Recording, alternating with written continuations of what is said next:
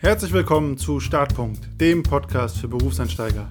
Mein Name ist Konstantin Knöss, ich bin UX-Consultant und Business Coach. Willkommen zurück. Wenn du ein fleißiger Hörer oder eine fleißige Hörerin dieses Podcasts bist, dann kannst du diese Folge wahrscheinlich direkt ausmachen, denn es geht um das Thema Praktika oder Praktikum. Und ich gehe davon aus, wenn du hier schon sehr lange mithörst, dass du wahrscheinlich schon einen Job hast und am Arbeiten bist und keine Praktika mehr machst. Beziehungsweise dann würde ich auch knallhart sagen, wenn man einmal angefangen hat, richtig zu arbeiten, würde ich mir sehr scharf überlegen, ob man überhaupt jemals wieder ein Praktikum macht.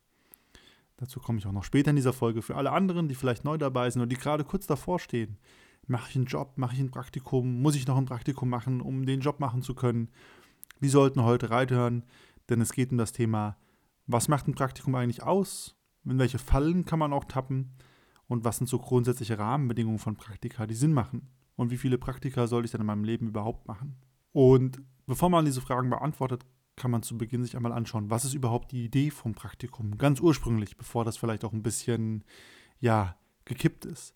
Die Idee ist ja eigentlich, dass auf der einen Seite Leute in Berufe reinschnuppern können, ganz gefahrenfrei, dort Abläufe kennenlernen, Branchen kennenlernen oder auch schon erste Erfahrungen sammeln, schon mal gewisse Skills aufbauen.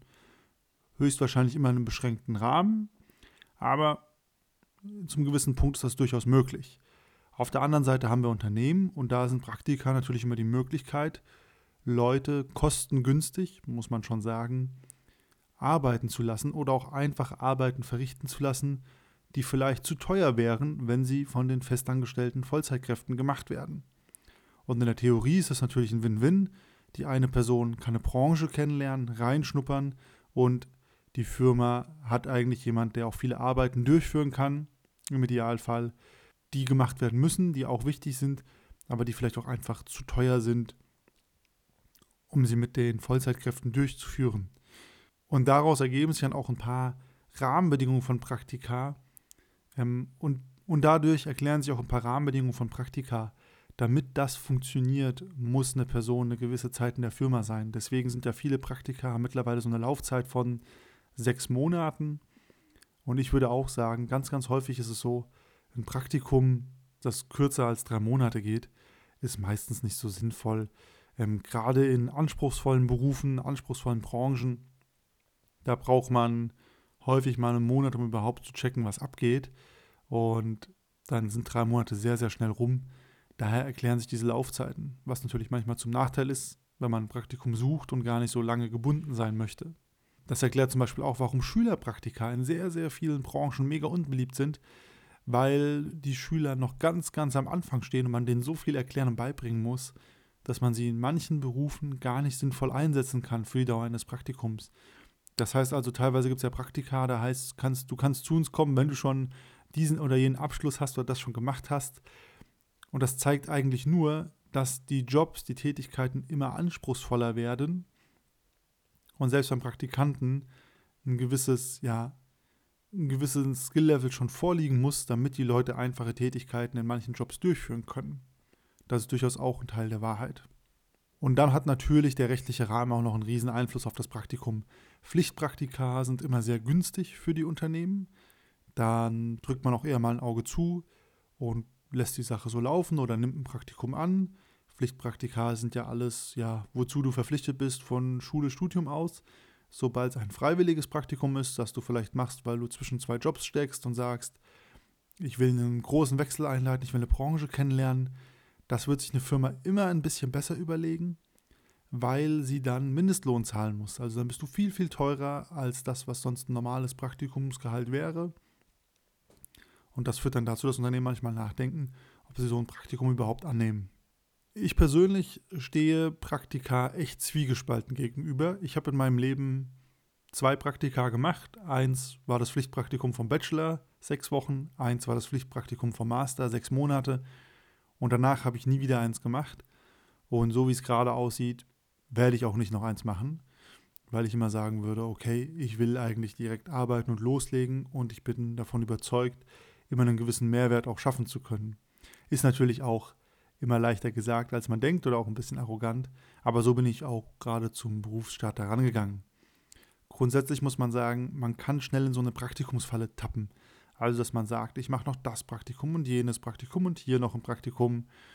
Und das haben viele Kommilitonen von mir auch gemacht, weil die halt sehr begierig darauf waren, verschiedene Branchen kennenzulernen und sich nicht entscheiden konnten, wo gehe ich denn hin, was mache ich. Das heißt also, man kann in so eine Praktikumsfalle tappen, weil man sich nicht entscheiden kann oder will. Das ist die eine Seite. Die andere Seite ist, man kann auch in eine Praktikumsfalle tappen, dass man immer nur in Praktika landet und niemals einen richtigen Job anfängt. Ähm, die Konsequenz ist jeweils gleich, man fängt keinen richtigen Job an. Und das würde ich auch immer empfehlen. Ab irgendeinem Punkt muss man einen Cut machen, muss sagen, jetzt lege ich los, jetzt springe ich ins kalte Wasser, jetzt bemühe ich mich entweder darum, überhaupt einen echten Job zu bekommen oder jetzt mache ich einen richtigen Job und mache all die Erfahrungen, die auch dazugehören. Denn Teil der Wahrheit ist auch, ein Praktikum bietet immer nur einen recht isolierten Ausschnitt oder Einblick in Arbeitstätigkeiten. Das ist was anderes, wenn du in einem Unternehmen Vollzeit arbeitest, mit allem, was dazugehört, gegebenenfalls auch mit dem Leistungsdruck, mit dem Gefühl, dass es jetzt dein Einkommen sicherstellt, dieser Job etc. Und auch der Einbindung, weil klar, ein Praktikant wird anders ongeboardet als ein festangestellter Mitarbeiter, der über Jahre potenziell bleiben soll. Und irgendwann muss man den Punkt gehen und sagen, okay, ich höre jetzt auf mit Praktika, ich fange an, mich richtig zu bewerben und richtige Jobs zu machen. Und wie gesagt, viele Leute landen in der Praktikumsfalle, entweder mit dem Gedanken, ich will möglichst viel kennenlernen, oder mit dem Ding, ich muss noch ein Praktikum machen, um dann gut genug zu sein, mich irgendwo bewerben zu dürfen. Beides ist ab irgendeinem Punkt unproduktiv. Da würde ich immer versuchen, dann ins Tun zu kommen und einen echten Job zu bekommen. Eine beliebte Frage, die es dann immer gibt, ist, wie viele Praktika muss ich denn für meinen Lebenslauf machen? Und mit der Frage an sich habe ich schon ein Problem, weil man sollte Dinge nie für den Lebenslauf machen, sondern man sollte Dinge tun, weil man sie sinnvoll findet und dann ergibt sich daraus ein Lebenslauf. Ähm, und im Zweifel kann man mit null Praktika, wäre heutzutage ungewöhnlich, aber es geht, auch einen Job bekommen. Ist ja völlig egal, weil wenn du im Job bist, ist sowieso alles auf null, da fragt niemand, wo hast du dein Praktikum gemacht Interessiert auch niemanden. Da gucken alle Leute nur drauf, wo hast du wirklich gearbeitet. Und das zeigt auch den Stellenwert, den Praktika dann Unternehmen haben. Deswegen, ich habe es ja schon gesagt, ich habe in meinem Leben zwei Praktika gemacht. Das hat mir gereicht. Eins weniger wäre sogar auch gegangen. Ähm, so ist es für mich okay. Andere Leute machen zehn. Die sagen, für sie passt das.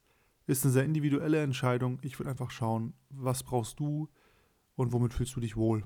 Wenn du dann ein Praktikum machst oder im Praktikum bist, wäre meine Empfehlung auch immer, Schau dir alles an, geh mit, wo es nur geht, frage auch aktiv nach, kann ich hier mitkommen, kann ich damit gucken, kann ich mir das anschauen. Also sei wirklich neugierig, zeig Interesse und frag auch danach. Meistens ist man in Firmen sehr, sehr offen, den Praktikanten Einblicke zu gewähren. Man muss bloß fragen, dann bekommt man die auch. Und es ist auf jeden Fall immer eine gute, eine gute Lernzeit, eine gute Gelegenheit, Einblicke zu bekommen. Selbst wenn man ein Praktikum hat, wo man nur zum Kaffeekochen verdonnert wird, dann weiß man schon mal, was für einen Umgang die Firma mit Firmenmitgliedern hat, die nicht so hoch in der Hierarchie stehen. Das ist auch eine gute Erkenntnis manchmal. Und ich würde immer empfehlen, auch ein bisschen ja, Respekt und Verständnis für die Festangestellten zu haben. Die haben nicht immer Zeit für Praktikanten. Der Praktikant oder die Praktikantin, die ist immer ganz unten auf der Prio-Liste. Um die muss man sich halt auch noch kümmern, neben dem richtigen Job. Und du kannst durchaus erwarten, dass es ein Praktikums-Startgespräch, Zwischengespräch oder Abschlussgespräch gibt. Aber es kann durchaus auch mal sein, dass die Leute nicht so viel Zeit haben. Oder wenn du Fragen stellst und den gesamten Ablauf vom Projekten challengest bei einem Kollegen, wird er sich auch denken, ja, okay, ich mache das schon ein bisschen länger als du, du bist hier nur Praktikant, komme jetzt nicht quer. Also da muss man auch immer die Balance finden zwischen Interessensfragen, die man stellt und Fragen, wo man das ganze Unternehmen in seinen Grundfesten challenged, weil man ist halt zum Praktikum da und nicht, weil man schon eine Legende ist, die allen Leuten jetzt vorschreiben kann, wie sie zu arbeiten haben. Und wenn du das Praktikum machst, vielleicht auch mit der Hoffnung übernommen zu werden, dann solltest du ein bisschen aufpassen, wie du dich verhältst oder was für Aussagen du machst. Also wenn du dann jeden Tag, jede Woche nur erzählst, dass alles so anstrengend ist oder dass du dich schon aufs Wochenende freust, weil du gar nicht so viel Lust zum Arbeiten hast oder sehr schlampig arbeitest oder mit sonstigen Kommentaren auffällst, das wird da sehr aufmerksam wahrgenommen und erhöht natürlich nicht deine Übernahmechancen. Also da macht es auch durchaus Sinn, sich zu überlegen, wie man auftritt und wie man sich präsentiert, falls man mit dem Gedanken spielt, in dieser Firma auch bleiben zu wollen. Oder zumindest mal anzufragen zu wollen, ob man bleiben könnte.